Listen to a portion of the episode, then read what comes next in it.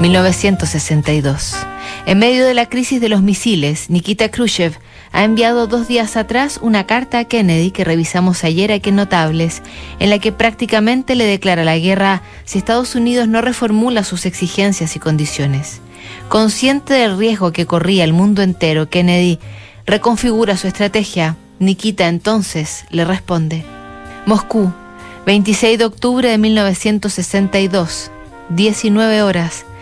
Querido señor presidente, creo que comprende usted la situación que se ha creado y asume en parte la responsabilidad. Lo valoro. Creo que me entenderá correctamente si realmente le preocupa el bienestar del mundo. Todos necesitamos la paz. La guerra es nuestro enemigo y una calamidad para todos los pueblos. ¿Qué le aportaría una guerra? En nombre del gobierno soviético y el pueblo soviético, le aseguro que las conclusiones a las que ha llegado con respecto a las armas ofensivas instaladas en Cuba son infundadas. Se equivoca si considera que alguno de los medios que tenemos en Cuba es de carácter ofensivo. Pero ahora no discutamos sobre ello. Es evidente que no lo podré convencer. Pero, señor presidente, ¿Cree en serio que Cuba puede atacar a Estados Unidos y que incluso nosotros, con la ayuda de Cuba, podemos atacarles desde el territorio de la isla? ¿De verdad le parece posible? ¿Cómo puede ser? Nos resulta incomprensible. Preservar la paz mundial debería ser una empresa conjunta de nuestros dos gobiernos, puesto que en las circunstancias actuales, si estallara una guerra, no estaría tan solo el enfrentamiento de las pretensiones recíprocas, sino una guerra mundial, cruel y destructiva. Mostremos pues sabiduría de estadistas.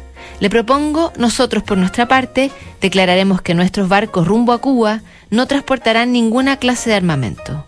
Ustedes declararán que Estados Unidos no invadirá Cuba con sus propias fuerzas ni dará apoyo a ninguna clase de fuerzas que puedan pretender invadir Cuba. En tal caso, la presencia de nuestros especialistas militares en Cuba dejaría de ser necesaria si usted ha actuado así como primer paso para el estallido de una guerra, entonces no nos queda más que aceptar el desafío. Ahora bien, si usted no ha perdido el autocontrol y percibe razonablemente a dónde nos podría llevar esto, entonces, señor presidente, ni usted ni yo deberíamos estirar de la cuerda en la que usted ha anudado el nudo de la guerra, porque cuanto más estiremos, más fuerte será el nudo.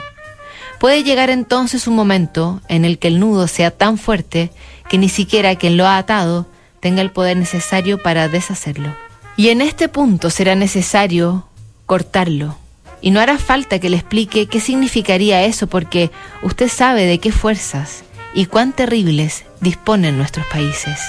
En consecuencia, si lo que busca no es reforzar el nudo y con ello condenar al mundo a la catástrofe de la guerra termonuclear, en tal caso, rebajemos la intensidad con la que se está estirando la cuerda desde los dos extremos y más aún, adoptemos medidas para deshacer el nudo. Estas son, señor presidente, las ideas que le expongo y con las que, si usted está de acuerdo, podría poner fin a la situación de tensión que está angustiando a todos los pueblos. Son ideas dictadas por el deseo sincero de aliviar el problema y hacer desaparecer la amenaza de la guerra. Con un saludo respetuoso, Nikita Khrushchev. Desataron el nudo y en adelante un teléfono negro, conocido como el teléfono rojo, sustituiría las cartas entre Moscú